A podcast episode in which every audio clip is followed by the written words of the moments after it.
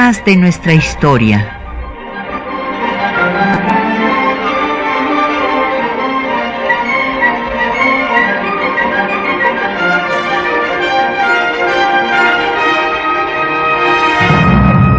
Un espacio que difunde el conocimiento del pasado para comprender nuestro presente. Programa a cargo de la maestra Patricia Galeana.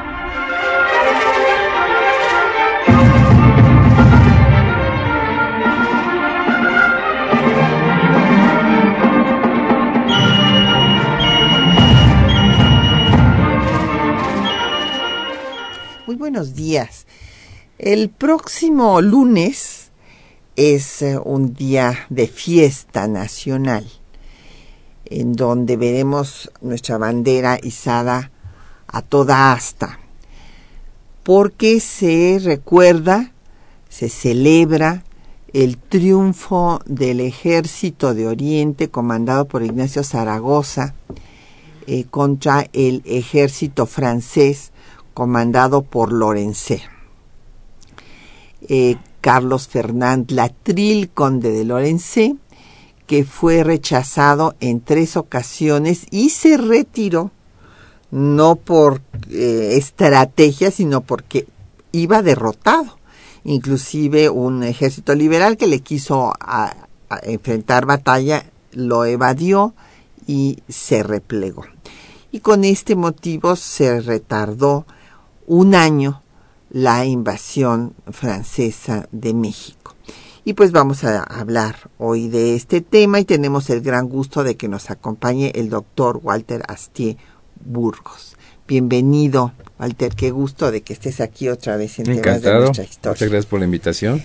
Y además, bueno, déjenme decirles que acabamos de presentar en el Instituto Nacional de Estudios Históricos de las Revoluciones de México la más reciente obra del el embajador Astier, que es una obra de verdadero largo alcance porque eh, tiene por título México y Europa, la relación triangular Europa-México-Estados Unidos. Seis siglos de encuentros y desencuentros. Entonces es una obra en donde ustedes van a poder hacer un seguimiento desde el por qué del el triunfo de Occidente, de los momentos de unión y desunión entre Europa, cómo se convierte España en imperio, después cómo vendrá su declive y el imperio británico será el imperio más grande que con gran visión los ingleses subsisten como imperio hasta la fecha. Con su Commonwealth, claro. Hasta la fecha. Entonces, eh, pueden ver todo esto hasta nuestro tiempo presente. Así es que es, una obra muy amena además, porque el embajador Astiela escribe en una forma, no es que sea una novela, pero eh, como que termina cada capítulo para eh, que uno quede con el interés de saber, bueno, ¿y qué va a pasar con todo esto? Y que pueda seguirlo. Así es que se los recomiendo y tenemos, gracias a la donación del propio autor, cinco ejemplares para nuestros radioescuchas. Y, y también tenemos la obra La definición del Estado mexicano, que yo quisiera destacar que esta obra, publicada por el Archivo General de la Nación, es una obra que tiene eh, la participación de la red de los historiadores de Arisi, de la Asociación de Estudios sobre eh, la Reforma, la Intervención Francesa y el Segundo Imperio, que incluye a historiadores europeos y mexicanos. Después ya ampliamos la red y entonces ya entraron de otros países de América Latina, y también de Estados Unidos interesados en el tema, pero en este primer eh, texto están solamente de Europa y de México, justamente como tu libro. Coincidentemente, claro. Sí, y entonces tenemos, pues hay eh, historiadores que ya no están con nosotros, por ejemplo, aquí está un texto muy bonito de la doctora Clementina Díaz y de Obando, eh, que ya partió, y tenemos textos eh, pues de los historiadores europeos que más han trabajado el tema del imperio, como es el caso de Conrad Ratz, que lamentablemente está ya mal de salud. En fin, entonces eh, realmente vale la obra por, por todas estas colaboraciones de los dos lados del Atlántico. Así es que llámenos, tenemos como siempre a su disposición el 55 36 89 89, una alada sin costos es 01 800 505 26 88, un correo de voz 56 23 32 81, el correo electrónico temas de nuestra historia arroba yahoo.com.mx, en Twitter nos puede seguir en arroba temas historia, en Facebook en temas de nuestra historia UNAM y escuchar el programa en línea en el www.radiounam.unam.mx y después este pues también en, la página de patriciagaleana.net. Bueno, pues déjenme eh, ¿Qué tal? Bueno, ya el embajador Walter Astilla lo conocen, pero bueno, les vuelvo a decir que se formó en nuestra universidad, aquí estudió Relaciones Internacionales, tiene estudios de posgrado en otros países del mundo, pero bueno, pero surgió originalmente su vocación Puma. Eh, aquí totalmente Puma. Y miembro del Servicio Exterior Mexicano, eh, pues ha sido, eh, tenido misiones muy importantes, estuvo en Estados Unidos casi 13 años como embajador alterno y como eh, jefe de misión en Dinamarca, en Honduras, en fin, una trayectoria muy amplia en la diplomacia mexicana, también dirigió el, eh, la Dirección de América del Norte, el Instituto Matías Romero de Estudios Diplomáticos y tiene 11 obras publicadas. Que yo no sé si esta es la número 12 o la número 11, la de No, esta es la número 12. Ya, 12, ¿verdad? Entonces sí se vienen decir que habías, ya tienes una docena. Docena, exacto. Una docena, muy bien, pues felicidades. Gracias. Que siga produciendo esa pluma. Bueno, pues Walter, vamos a hablar. Eh, desde luego con motivo de esta victoria que tuvo significación, porque luego se la quieren regatear estos iconoclastas neoconservadores, que bueno, que lamentan profundamente que había habido esta victoria y que después no haya triunfado su causa, pues entonces dicen, no, no, pues es que como llovió mucho, que entonces por eso, imagínate tú, soldados que estaban acostumbrados a la nieve, ¿no? Eh, hay que recordar, y ahorita lo vamos a ver, en todas las campañas que participaron en el tiempo de Napoleón III, o sea, eh, nada menos que la batalla de Sebastopol en la guerra de Crimea, donde hubo más muertos que en todas las batallas europeas hasta en ese hasta ese momento es inclusive por lo que surge la Cruz Roja porque es una matanza, un derramamiento de sangre terrible. Bueno, entonces imagínense si estos soldados iban a asustarse porque lloviera. Bueno, es verdaderamente infantil. Pero este lo que creo que es importante hablar, hemos hablado de la resistencia republicana en programas pasados, también del gobierno de Maximiliano, pero ahora vamos a hablar de Napoleón, porque bueno, pues el que va a patrocinar todo toda esta empresa es Napoleón y tenemos que ver por qué lo hizo.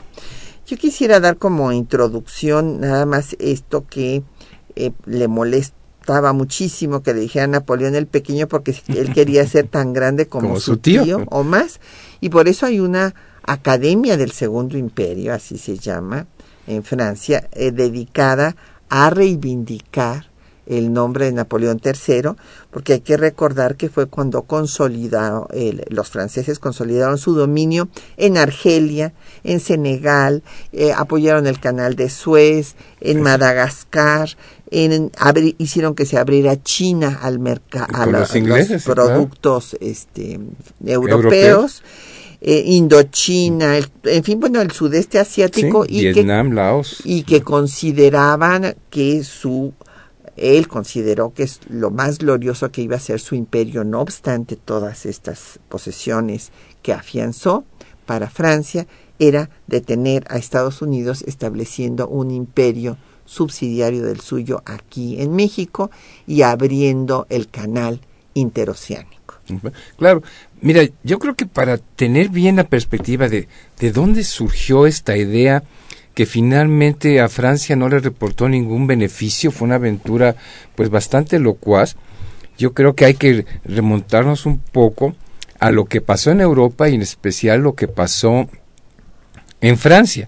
Es decir, después de la caída de Napoleón I, Napoleón el Grande, como tú dices, que prácticamente Napoleón I conquistó Europa. Pero en fin, después de eso vino su declive, fue derrotado, después murió y demás. Y en Francia obviamente se restauró la monarquía. Tanto los conservadores este, franceses como pues el Congreso de Viena y la Santa Alianza pues ya no querían otra revolución. Pero desgraciadamente para Francia, en este periodo que se llamó la Restauración, vivió un grave eh, periodo de inestabilidad política y económica y social, y tuvo tres reyes, ¿no? Luis XVIII, que fue el último Borbón, con que se, repito, se restableció la monarquía, eh, él fue también, eh, además de haber sido el último Borbón, fue el último rey o soberano francés que murió en el trono, porque de ahí en adelante ya nadie lo seguiría. Murió y ascendió al trono ya alguien que no era Borbón, Carlos X, que, tuvo un gobierno desastroso y fue depuesto. Y después de su lugar subió Luis Felipe de Orleans, eh, Luis Felipe I, que también eh, fue depuesto. Entonces eso demuestra la inestabilidad. A raíz de esto se decidió en Francia restablecer nuevamente la República y viene la Segunda República, ¿no? Actualmente ahorita van en la Cinquième République en Francia, la quinta. Se convocan elecciones en el sistema republicano y sale electo Luis Napoleón, sobrino de Napoleón el Gran, que obviamente yo creo que jugó mucho en su favor el apellido ah, no, pues, desde luego las glorias del gran Napoleón y etcétera y tuvo arrasó con los votos Arrasó las 75% de los votos Sí. fueron para él sí. Ahora, este Napoleón, Luis Napoleón, que pasó a ser después tercero, pues era un personaje muy peculiar. Yo creo que era bastante inteligente, pero como decía el primer ministro británico de él, este, decía Napoleón III tiene en la cabeza una especie de, de sombrero como de mago del cual brincan ideas como conejos del sombrero del, del mago porque todo el tiempo está con ideas y él combinaba un romanticismo con un liberalismo eh, autoritario, con un socialismo utópico, fin, tenía una gran mezcla. El caso fue que después de ser presidente da un golpe de Estado y se convierte en emperador. Restablece el imperio y entonces pasa a ser Napoleón III y demás. Y como dice un historiador, bueno, ya para esas fechas, Francia o este el imperio de Napoleón no tenía de imperio más que el nombre porque bueno, pues él era este emperador, pero pues estaba un imperio y como tú señalaste, se lanza todas estas aventuras imperiales, la construcción del canal de Suez, este varios protectorados en África, las tremendas aventuras en Indochina, ¿no? La Conchinchina, tomaron, se convirtió Vietnam en un protectorado, que después fue la herencia que recibió en el siglo XX Estados Unidos y el desastre que tuvieron, etcétera, etcétera. Y dentro de todo ese gran, gran proyecto geoestratégico, pues vino el continente americano. Y ahí puso sus miras en México. Y de lo que se trataba, según su visión, es de que ya Europa estaba perdiendo la supremacía y estaba perdiendo la contienda frente al mundo anglosajón. Entonces su idea fue, con el apoyo de las armas de Francia, construir un, establecer pues un imperio vasallo en México para que sirviera como muro de contención a la expansión de Estados Unidos. Entonces ahí en ese contexto general es que podemos entender de dónde sacó la idea de venir a apoyar el establecimiento, la restitución de la monarquía en México. Así es. Pues vamos a hacer una pausa para escuchar música. Eh, lo que sucedió con la invasión, bueno, intervención, porque intervienen para establecer un gobierno eh, que va a ser el segundo imperio. Eh, repito, lo que sucedió con la intervención francesa es muy distinto de lo que sucede con la invasión de Estados Unidos, en donde no hay una unidad nacional, no hay cohesión. A muchos estados, eh, como les he repetido en varias ocasiones, no contribuyen, no les importa que se pierdan unos territorios desérticos que consideran muy alejados de su realidad, no mandan soldados, en fin, cosa que no sucede con la intervención francesa, en donde van a hacerle caso a Ocampo, que había propuesto eh, frente a Estados Unidos hacer un sistema de guerra de guerrillas, con la tesis de que se desgastaría el ejército y se tendrían que retirar, pues como sucedió con el ejército estadounidense en Vietnam el siglo pasado y como sucedió con el ejército francés cuando los mexicanos se organizaron en el sistema de guerra de guerrillas. México fue para Francia lo que Vietnam para Estados Unidos. Exactamente. Pero este surgieron pues, después de una ocupación tan larga de cinco años en la que pues los ejércitos eh, de ocupación siempre violan todos los derechos violables, ¿verdad? pues entonces viene un rechazo de la población en contra de los extranjeros, de los franchutes, y hay una serie de canciones que hablan de ello. Entonces vamos a escuchar del el cancionero de la en contra de la intervención francesa, uno de estos cantos que se llama El Guajito, en donde se habla en contra de los franceses y en particular en contra de su embajador eh, Monsieur Saligny.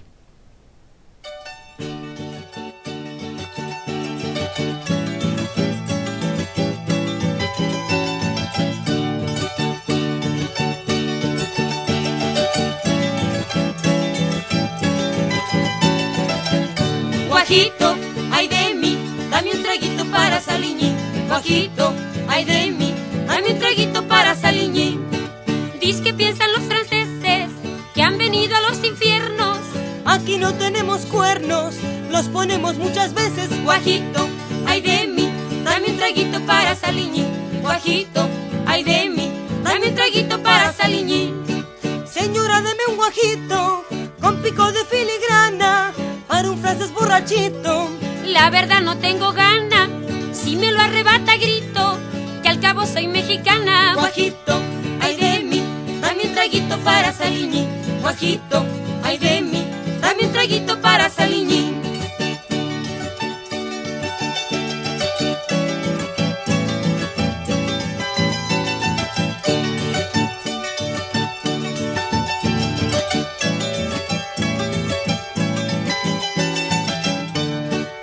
Que unos guajitos vende un francés en Orizaba y yo le digo no entiende que al cabo su amor se acaba Quiero un chinaco de Allende y hasta se le cae la baba. Guajito, ay de mí, dame un traguito para Saliñi.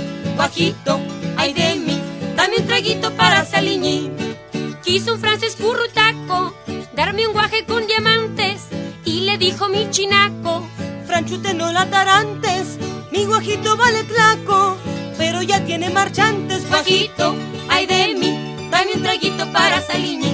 Guajito, ay de mí Dame un traguito para Saliñi.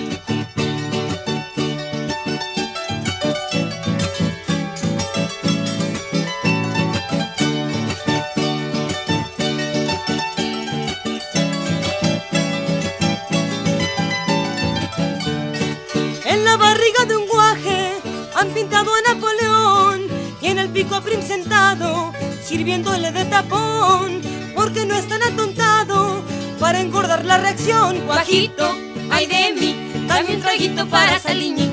Guajito, ay de mí, dame un traguito para Saliñi. Guajito, ay de mí, dame un traguito para Saliñi. Guajito, ay de mí, dame un traguito para Saliñi. Guajito. Bueno, pues ahí tienen ustedes qué bonito sonecito este guajito y nos han llegado muchas preguntas y comentarios. Eh, don Efren Martínez, que en qué consistió el triunfo de Zaragoza sobre los Pues fíjese nada más, don Efren, que consistió nada menos en lograr que no se unieran los franceses con los ejércitos mexicanos de los conservadores que estaban en Puebla. Y entonces él llamó su atención sobre, o, o sea, era toda una estratega Zaragoza sobre los fuertes de Loreto y Guadalupe que están en las afueras de Puebla. Después tu, eh, Lorencé en sus eh, este, informes militares, porque déjenme decirles que esta batalla la conocemos palmo a palmo, porque están, ya, ya había, ya mandaba telegrama Zaragoza a Juárez. Y están, están hablando de cada hora prácticamente lo que está sucediendo y también no solamente Zaragoza, sino los otros generales podemos cruzar información con lo que dice Zaragoza y lo, con lo que dice Berriozábal, con lo que dice Negrete, con lo que dice el propio Porfirio Díaz, para, para ver pues si es que alguno no está siendo exacto en lo que dice y también están todos los informes de Lorencé. Entonces, e, se, se conoce perfectamente y pues lo atrae a ese punto que era el único fortificado y logra que no se unan con las fuerzas que lo, estaba podía haber estado a dos fuegos Zaragoza. Y sin embargo lo bueno pues lo hace retroceder en tres ocasiones y eh, después Lorense lo que dice es que pues era muy eh, había le faltaba más gente aunque él tenía más gente que la de Zaragoza. Y sobre todo armada. armados. Armado y, bien, bien comidos y bien este, vestidos y demás. Y, y también eh, donde se dice que es que no lo apoyaron como pensaba que lo iban a apoyar los conservadores, se iban a levantar etcétera lo que pasa es que fue la estrategia de Zaragoza y además hay otra cosa que, que dice Lorense que es que no podía tomar Puebla porque sí se lo llegaron a preguntar sus superiores, bueno, ¿y por qué no se dio usted la vuelta y llegó a Puebla donde estaban todos nuestros aliados?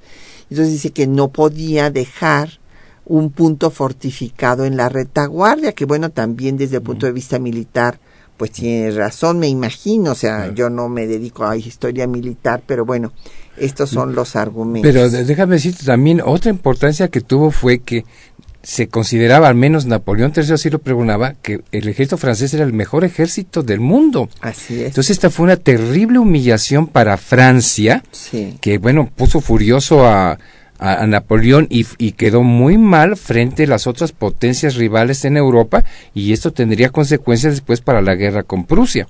Pero otro elemento también importantísimo es que esta derrota de 1862 tuvo grandes implicaciones para la política mundial, porque la idea de Napoleón era, con esa facilidad que creyó Lorenzés de tomar Puebla, marchar a México y después mandarse el ejército francés a la frontera y establecer vínculos y quizás alguna alianza con la Confederación sureña. E, exactamente, ¿no? Sí. en la guerra, hay que recordar que ya estaba en la guerra de secesión. De secesión de Estados Unidos. Entonces, hacer una alianza con este, los, los estados sureños en contra del norte. Y eso hubiera tenido unas implicaciones de política mundial terribles. Así es. que hasta a una guerra mundial pudo haber llevado eso. Pero como se retrasó un año por la derrota de Puebla, ya al año siguiente que este, lograron tomar Puebla, pues ya las tropas del norte estaban más fuertes. Estaban llevaban ventaja sobre las sureñas y entonces ya no se atrevieron los franceses a acercarse a ellos. Claro, claro, no, no, esto es muy importante. Nos pregunta don Efren también que cuál fue el final de Zaragoza. Pues fíjese que eh, Zaragoza fue a felicitar a sus tropas y se considera que en, en, las cumbres de Acutzingo, donde estaba parte de las tropas que le ayudaron en la batalla de Puebla, eh, adquirió tifo. Se contagió de tifo y murió en septiembre del mismo año, de 1862. También hay un rumor de que fue envenenado, ¿no? No, no, no, no, no, eso sí está bien, este, eh, por los que hacen historia de la medicina y demás hemos tenido, tenemos un grupo en Arisi que son médicos y que estudiaron todas estas cosas y los síntomas y había una epidemia de tifo en Acutzingo cuando él fue y pues estaban muriendo los propios soldados. Entonces, este, sí se, se tiene pues prácticamente la certidumbre de, que fue por ello murió y entonces será González Ortega el que tome el mando Jesús González Ortega del Ejército de Oriente. Don Manuel Pérez dice que hay que recordar que Zaragoza era muy joven, que solamente tenía eh, 33 años y que también había participado en otras importantes batallas en el sitio de Guadalajara y en Calpulalpan. Esto, eh, pues la, hay que recordar que la batalla de Calpulalpan fue la decisiva para el triunfo de los liberales en la guerra de reforma, donde se derrotó a Miramón y fue González Ortega el comandante en jefe por parte de los liberales. Don Jesús Ríos pregunta que cuál era el origen social de la jerarquía militar. Bueno, déjenme decirles que venían militares de alta jerarquía, eh, porque esto lo sabemos eh, cuando en Puebla Juárez da la orden de que les regresen sus eh, condecoraciones, porque habían quedado en el campo de batalla. Y eran, muchos de ellos habían sido condecorados por Napoleón I. No eran cualquiera. No, eran militares de alto rango y aristócratas franceses. Así es y eh, cuáles eran las lecturas de estrategia militar. Bueno, pues eso sí no se lo puedo decir porque no, no, no, no, tenemos un asesor militar aquí. No, no, no. Don José Guadalupe Medina dice que si Francia reconoce la derrota, pues aquí le voy a platicar, don José, que tuvimos un seminario en la Sorbonne eh, donde eh, de donde salió un libro que está publicado por Editorial Siglo XXI, que se llama El impacto de la intervención francesa en México, donde se analiza el impacto no solamente político y económico, sino también científico y cultural. Y ahí tuve todo un debate con un historiador que, que es muy buen amigo, el doctor Dubenel, porque él no quería reconocer ahí en el público, ¿no? O sea, ya sabía que había sido derrotados, pero entonces había matizado el hecho, había restado importancia a la batalla del 5 de mayo y tal. Y entonces yo, este, que en ese momento no estaba en el presidio porque no estaba, este, ya había presentado mi trabajo, levanté la mano y le dije, no, perdóname, o sea, esto fue una derrota y tienes que reconocerlo y decirlo así, tal cual. Y bueno, pues lo tuvo que reconocer. Sí, pero les cuesta trabajo. Claro, exactamente. evidentemente. Manuel Olmos Flemus nos pregunta, ah, bueno, que este que le, le gusta el programa, muchísimas gracias. Don Fernando Fuentes, le agradecemos también su llamada dice que ahora también están cayendo chubascos y granizadas en la misma época, como aquel, en aquel día que hubo un chubasco. Muchas gracias a Juan Manuel Perrusquía y a eh, Diva eh, Fidela Luna por sus llamadas y felicitaciones. Y bueno, pues continuamos. O sea, yo nada más quisiera decir que antes de que eh, Napoleón se coronara eh, como emperador de Francia, tiene una historia interesante, o sea, intentó dos veces derrocar a Luis Felipe de Orleans y eh, pasó varios años en prisión. En la cárcel, ¿sí? en la prisión de Ham, a la que le llamaba su universidad, porque primero pasó cuatro años y luego pasó seis años, o sea, pasó diez años de su vida ahí metido después ya se fue al exilio a Inglaterra y escribió textos muy interesantes. Uno que quiero llamar la atención porque ayer fue el Día del Trabajo y en fin, y las luchas obreras. Él escribió un texto que se llamó La extinción del pauperismo. ¿Y cuál era su propuesta? Pues su propuesta era que todo ser humano tenía derecho al trabajo y que deberían de hacerse asociaciones de trabajadores que comprarían los terrenos baldíos con créditos que debía dar el Estado para que todo mundo tuviera un empleo. Y te- esto lo, lo escribió, bueno, pues en estos años de lucha en contra de Luis Que Felipe. tenía una inclinación socialista, digo, Absol- sí. a pesar de ser este bastante autoritario. Fue muy Eso. autoritario, pero lo por eso lo apoyaron los sansimonianos también. claro. Y también escribió el texto, el folleto para promover el canal en Nicaragua. Porque en ese momento decía que en Tehuantepec iba a ser más caro y que la navegación en el Golfo de México era peligrosa. Y que en Panamá, lo que ya había dicho Humboldt, no había suficiente agua, no iban a poder pasar barcos grandes y por eso él le apostaba a Nicaragua, además de que lo habían buscado empresarios nicaragüenses diciéndole que se llamaría el canal Napoleón. Napoleón. Y Napoleón. quiso repetir lo que hizo en Egipto con el canal de Suez, ¿no? Así es, así es que, bueno, eh, finalmente aquí no, no se hizo nada, en Tehuantepec todavía sigue pendiente, un ferrocarril eficiente que yo siempre que puedo lo digo, es el colmo, que no tengamos ahí un ferrocarril para transportar contenedores de un lado al lado Otro, que, de otro océano, claro. eh, que podría ayudar muchísimo a una zona muy pobre del país. Y bueno, en Nicaragua, Daniel Ortega ya contrató a los chinos para que hagan un, un canal. Así es que sigue siendo un tema muy actual. Claro.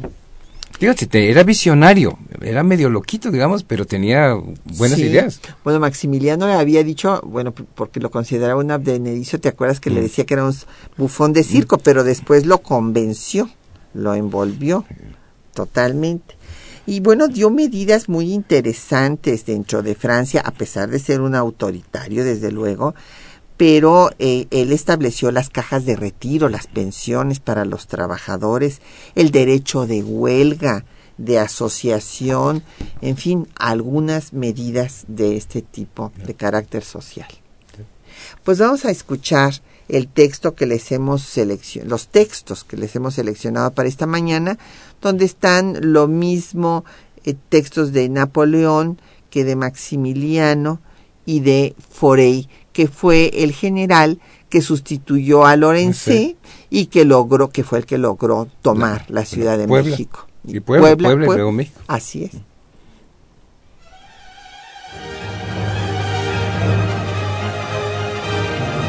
Napoleón había iniciado desde 1859 una política liberal en Francia. Para gobernar a México, eligió a Maximiliano tomando en cuenta sus ideas progresistas. El 2 de enero de 1862, Maximiliano envió una correspondencia al monarca francés agradeciendo su postulación. Un informe del príncipe de Metternich que me acaba de comunicar el conde de Rechberg y que se refiere a una entrevista que vuestra majestad y la emperatriz se habían dignado concederle últimamente, me hace saber que vuestra majestad sigue dedicado a la prosecución del proyecto concebido por ella con respecto de México. El mismo bondadoso interés que os ha movido, señor, a proponer mi nombre en tan importante asunto.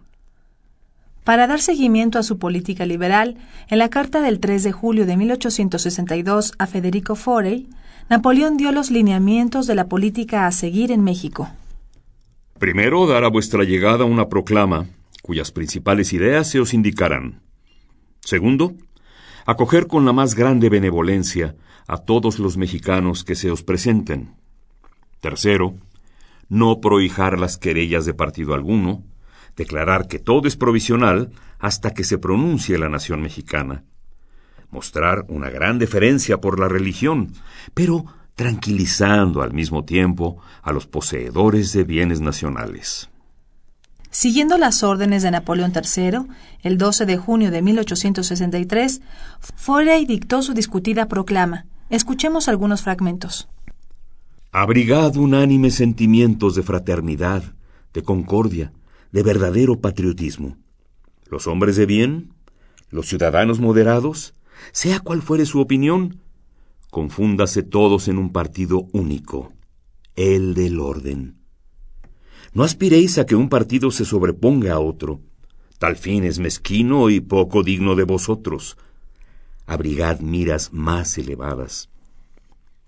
Echad en olvido las denominaciones de liberales y reaccionarios que sólo engendran odios, eternizan el espíritu de venganza y, en suma, dan pábulo a todas las malas pasiones del corazón humano.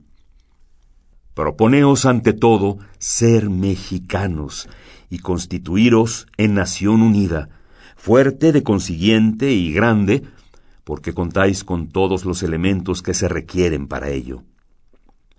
La religión católica será protegida y los obispos quedarán repuestos en sus diócesis.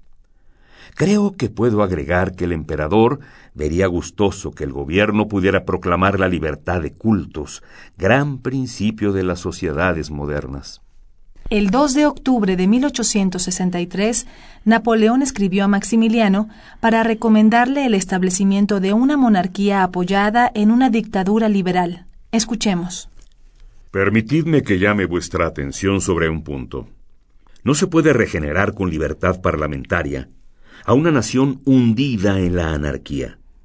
Lo que México necesita es una dictadura liberal, es decir, un poder fuerte que proclame los grandes principios de la civilización moderna, tales como la igualdad ante la ley, la libertad civil y religiosa, la probidad en la administración y la rectitud de la justicia. En cuanto a la Constitución, debe ser obra del tiempo, y creo que aunque esté prometida y redactada, sólo debe ser aplicada después de varios años, cuando el país esté pacificado y el gobierno bien consolidado. El 19 de noviembre de 1863, Napoleón III había recomendado a Maximiliano que no se apartara de las bases establecidas en las proclamas de Forey. En cuanto a los fines que nos hemos propuesto hoy, hay que pacificar a México por medio de operaciones militares bien combinadas y reunir alrededor del nuevo gobierno a todos los hombres honorables, evitando toda medida reaccionaria. La proclama del general Forey, según los informes que tengo, ha satisfecho plenamente al país. Por consiguiente, no hay que apartarse de las bases que contiene.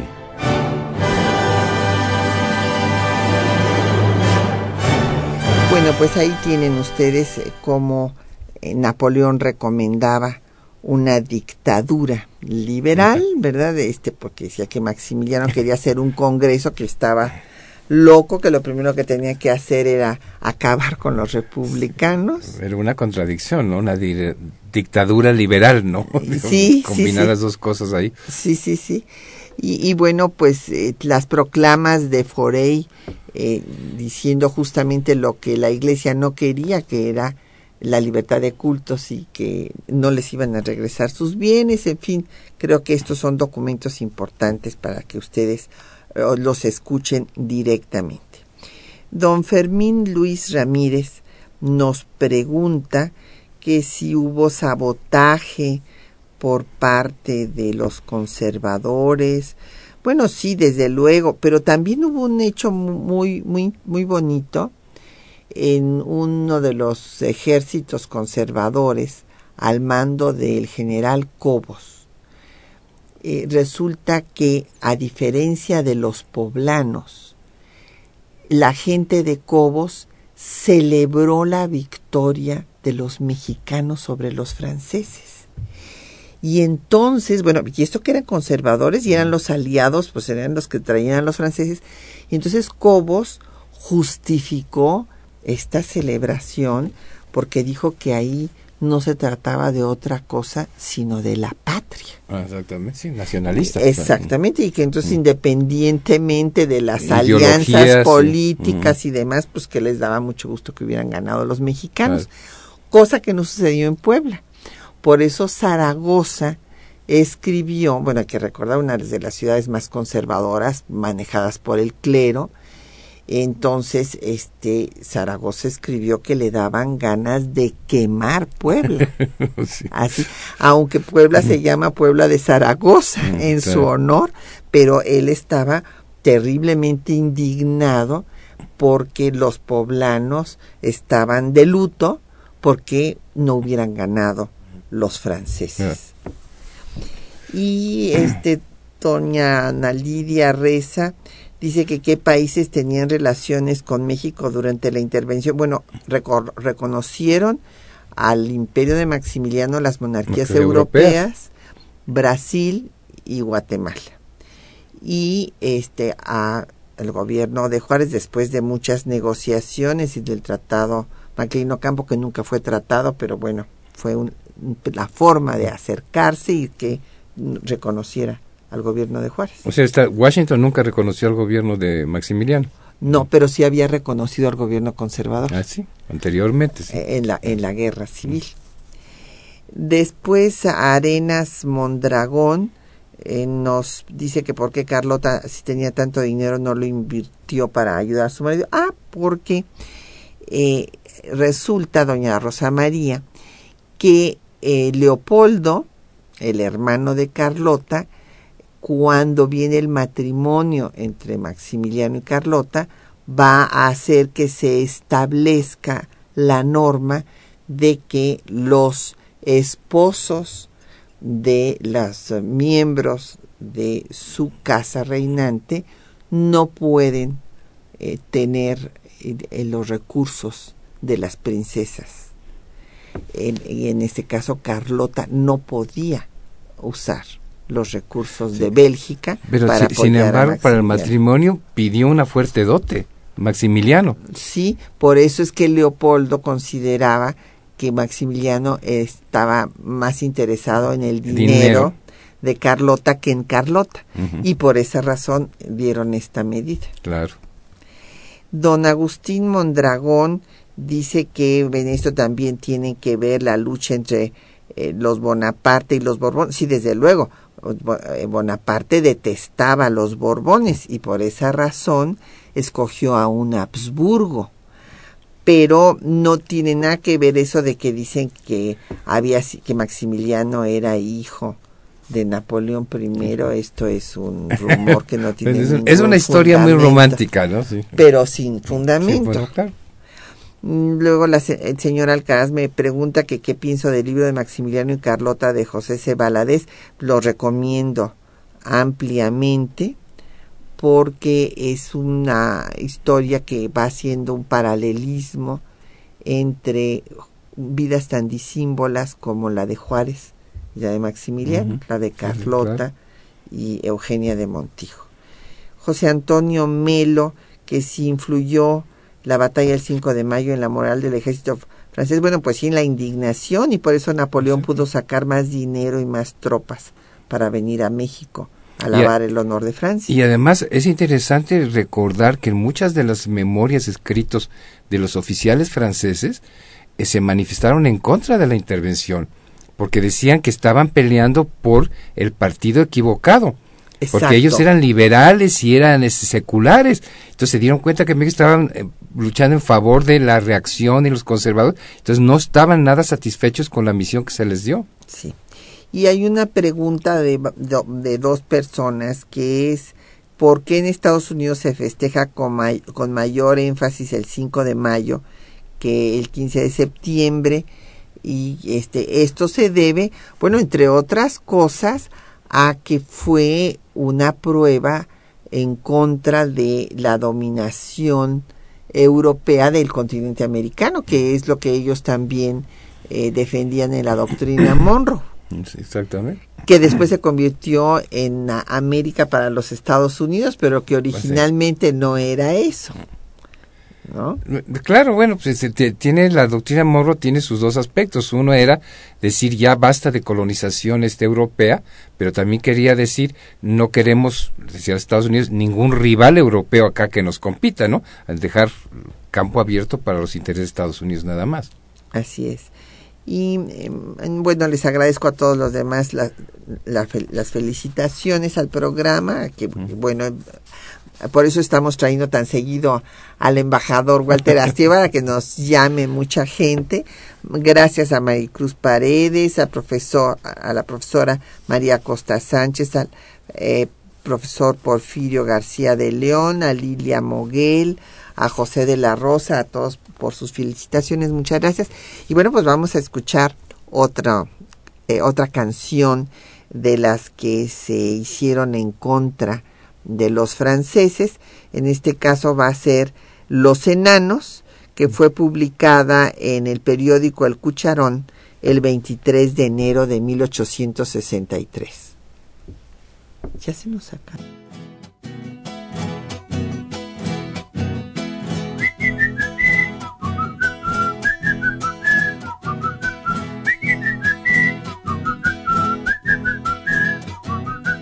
Estos franchutes ya se enojaron. Porque a su nana la pellizcaron. Padece insomnios, Monsieur Forey. Porque en su triunfo no tiene fe. Y mientras tanto, ¿qué es lo que hará? Monsieur Botella toma coñac. Estos franceses ya se enojaron porque sus glorias les eclipsaron. Y Pamuceno, ¿qué les dirá? Que ya no quiere ser majestad. Que aunque les pese, vuelve a cargar. Con sus guaraches y su guacal. Estos franchutes ya se enojaron. Porque a su nana la pellizcaron. Se hacen chiquitos, se hacen grandotes y nunca pasan de monigotes. Se hacen chiquitos, se hacen grandotes y nunca pasan de monigotes.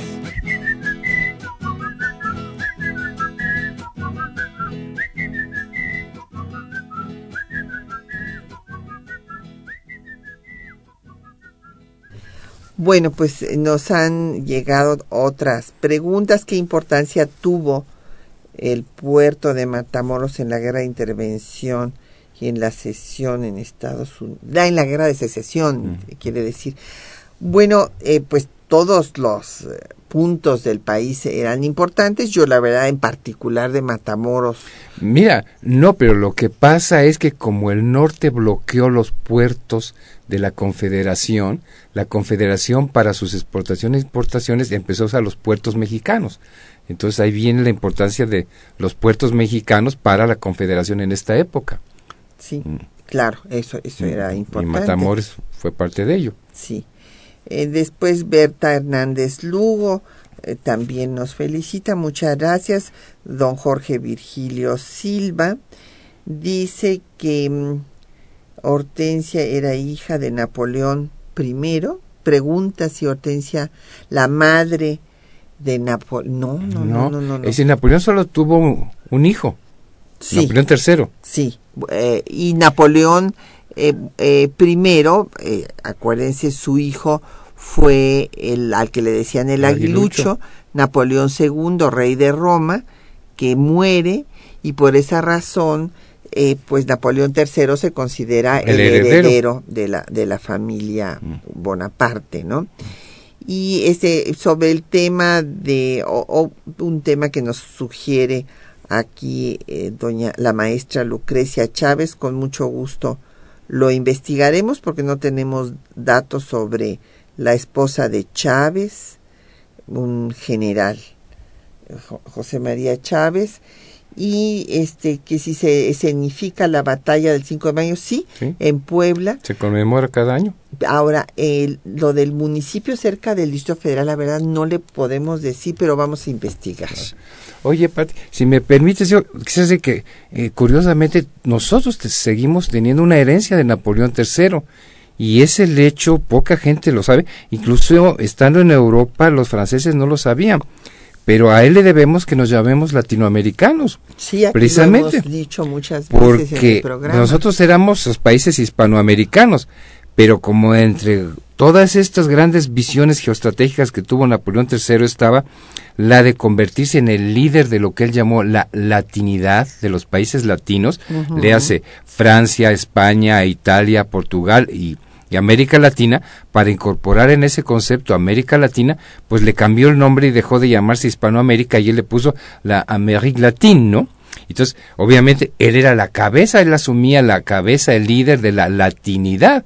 Y desde entonces, pues él nos puso ese nombre y desde entonces lo arrastramos hasta el momento. Sí, y ese eh, nombre fue lo, lo prefirieron todos los países de la región al de Hispanoamérica en un rechazo a España y también se utiliza el argumento de que de esta forma queda incluido Brasil. Eh, dentro de esta Latinoamérica, ¿verdad? que, que lo incluye.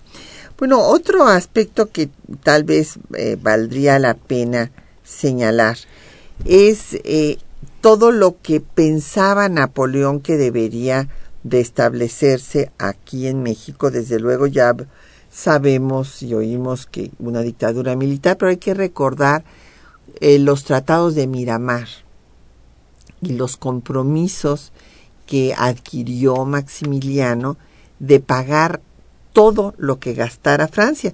¿Por qué? Porque estaban absolutamente seguros Michel Chevalier, que era el gran asesor financiero de, este, Napoleón. y científico eh, de, de, Napoleón, él decía que, eh, así como lo había escrito Humboldt, había grandes riquezas que los españoles no habían hecho ninguna investigación científica sobre el territorio, cosa que tenían razón, sino que nada más se habían ido topando con las minas.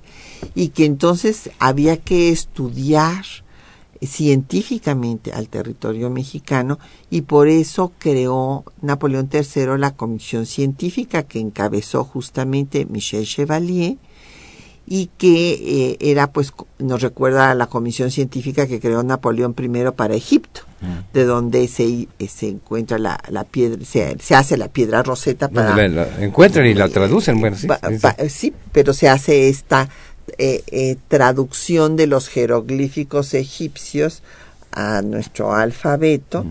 y gracias a esto se puede hacer la interpretación de la cultura egipcia. Y aquí se pensaba estudiar en la misma forma al territorio y a las culturas eh, eh, que había habido antes de ah. la llegada de los españoles. Claro. Y, y, otro tema también que explica el porqué de la, idea expansionista de Napoleón III fue la cuestión de la plata, porque eh, Francia siempre había tenido un sistema bimetal, o sea, trabajaba con oro y plata, pero había una escasez de plata en, Francia en esos momentos y tuvieron mucha fama, pues la tradición de la plata en México y las platas, de, perdón, las minas de plata de Sonora y demás. Entonces era otro objetivo. Y como tú mencionas, pues Napoleón se encargó de conseguir en, en Francia y en Suiza los préstamos para financiar la expedición. Pero obviamente al que le tocaba pagarlo todo, ¿verdad? El costo del, del ejército, el mantenimiento y los préstamos solicitados, pues era Maximiliano, con cargo pues a la Hacienda Pública de México, obviamente. O sea, nosotros íbamos a pagar todo. Claro. Pero bueno, finalmente, claro, eh, este, esto no pudo ser. La resistencia republicana lo hizo imposible. Pero sí es interesante ver que hubo un impacto importante desde el punto de vista cultural, científico. Eh, por ejemplo, la Gaceta Médica de México se empieza a publicar en ese momento, durante la intervención francesa y el Segundo Imperio, y se sigue publicando hasta la actualidad. Y así hay otros aspectos en donde hay eh, continuidades entre eh, la República, porque bueno, pues hay muchos eh, liberales moderados que habían eh, colaborado con los gobiernos republicanos antes de la llegada de Maximiliano, que van a aceptar colaborar con Maximiliano por su liberalismo, como José Fernando Ramírez. Y bueno, y se da una legislación importante por eso en el imperio y hay una continuidad después también en la República. Sí, exactamente. Es decir, también yo creo, claro, pues fue un aspecto negativo la intervención, la guerra, etcétera, etcétera, y como dijimos antes, bueno, finalmente no le reportó ningún beneficio a este a Francia. Y lo, otra cosa interesante fue que los prusianos, que ya por sus objetivos allá de unificar a Alemania y de convertirse en la gran potencia europea y demás, pusieron especial atención en el desempeño del ejército francés en México, porque sabían que tarde o temprano iban a tener una guerra con Francia. Y por eso yo creo que es de, tal importancia el libro precisamente que ya los de haber presentado aquí, de Conrad Ratz, que nos habla que son los informes del embajador de Prusia, uh, von Magnus, que rindió a Otto von Bismarck. Entonces que estaban muy pendientes de ver cómo se desarrollaba el, el, ejército y en este libro vemos en los informes pues unas críticas tremendas al ejército francés. Pero esta información le sirvió mucho al rey prusiano Guillermo I para después saber a quién se iba a enfrentar. Y recordemos que por azares del destino, quien en la guerra franco-prusiana encabezó las tropas francesas fue precisamente el mariscal Aquiles Bazán, que había sido el comandante de las fuerzas en México. Entonces lo conocían ya los prusianos de todos los antecedentes en México y eso pues les sirvió de mucho. Y justamente les les cantaban este las canciones eh, que habían cantado aquí los mexicanos en contra de los Ah, franceses. allá en Europa, los, Sí, los prusianos. Sí, Ah, sí, no esto sabía es- eso, qué interesante. Esto es muy interesante, sí. Y bueno, evidentemente primero Bismarck había pedido neutralidad a Napoleón en su guerra, en la guerra prusiana en contra de los austriacos. Y después pues vino la guerra franco-prusiana, como tú muy bien eh, señalaste, en la cual eh, pues es apresado el propio Napoleón, Napoleón. en Sedán, depuesto desde luego, Francia pierde Alsacia y Lorena y estará en cautiverio Napoleón III en Alemania y después en el exilio donde muere en 1873. En Inglaterra. Así, así Exactamente. es, en Entonces, Inglaterra. aquí vemos que le salió el tiro por la culata, por decirlo simplemente, a, a Napoleón, porque demostró con el desempeño de su ejército en México, que como tú señalas, bueno, no fue prácticamente derrotado, pero si se retiraron, pues fue porque no pudieron. Y eso le costó muy caro allá porque fueron derrotados por un pequeño país como fue Prusia. Bueno, que de hecho sí fue una derrota, es lo mismo que pasa en este a Estados Unidos Ah, claro. en Vietnam. Y- o sea, no quiere decir que haya habido una gran batalla En- en que perdieron. pero pero eh, se van sin lograr su objetivo. Entonces sí es una derrota. Es, como dice, pasó en Vietnam y les pasó a la Unión Soviética en Afganistán, que se tuvieron que salir porque no pudieron con el paquete y dice, bueno, pues la retirada implica una derrota. Así es. Y bueno, aquí en México pues fue un momento fundamental de definición, por eso le pusimos así al libro la definición del Estado mexicano, en donde se resuelve finalmente esta dicotomía entre México monarquía o república, ya eh, se acaba el ideal monárquico en México, triunfa la república y triunfa el proyecto liberal. Hay que recordar en este caso eh, Napoleón III, por ejemplo, se había opuesto a la bula, eh, perdón, a la encíclica de Pío IX, Cuanta Cura, y al sílabus, donde Pío IX condenaba nada menos que eh, al liberalismo en todas sus formas y el concepto de soberanía de los estados. Exacto. Entonces, eh, con todo esto, en realidad, este encuentro de liberalismos que se va a dar eh, en un acto de, pues realmente de, de gran incongruencia por parte de los conservadores que pusieron a México en manos de un liberal autoritario, etcétera, como era Napoleón III, pero era orgulloso descendiente de los De revolucionarios la Revolución Francesa, claro, exacto. y este que puso a otro liberal que era Maximiliano, con lo cual vino a darse un reforzamiento al proyecto liberal En, de en México, nación claro. eh, eh, en México, ¿no? Pues eh, no sé si quieras Mira, agregar bueno, algo nada para- más quería, no sé si sabes que de acuerdo a investigaciones que se han hecho en los últimos meses e- en Francia, pues se ha descubierto que eh, los cromosomas de Napoleón III no corresponden a los de Napoleón I, de, de su tío. O sea, no hay un vínculo sanguíneo entre ellos dos.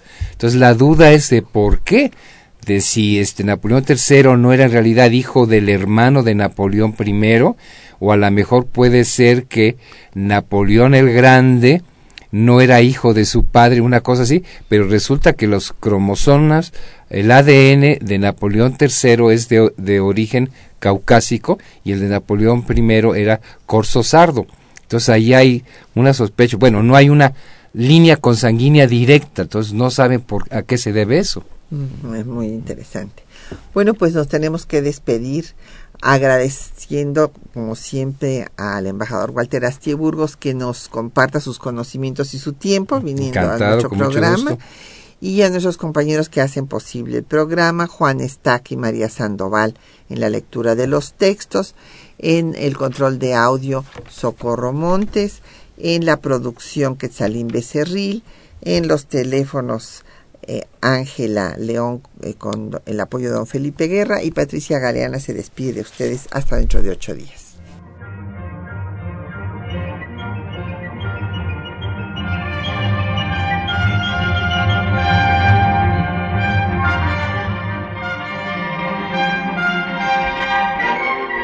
Temas de nuestra historia.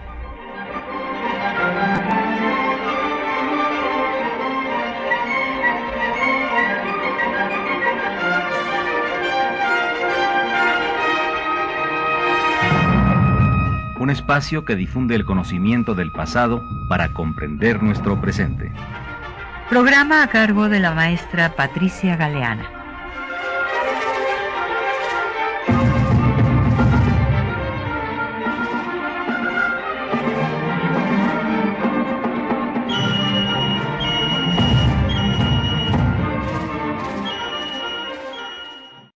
...2014... Centenario del nacimiento de Octavio Paz. Hay que dormir con los ojos abiertos. Hay que soñar con las manos. Soñemos sueños activos de río buscando su cauce. Sueños de sol soñando sus mundos. Hay que soñar en voz alta. Hay que cantar hasta que el canto eche raíces, troncos, ramas, pájaros, astros. Cantar hasta que el sueño engendre y brote del costado del dormido la espiga roja de la resurrección. Fragmento de El cántaro roto, en voz de Octavio Paz. Radio UNAM AM. Autores memorables. Octavio Paz, en el 860 del cuadrante.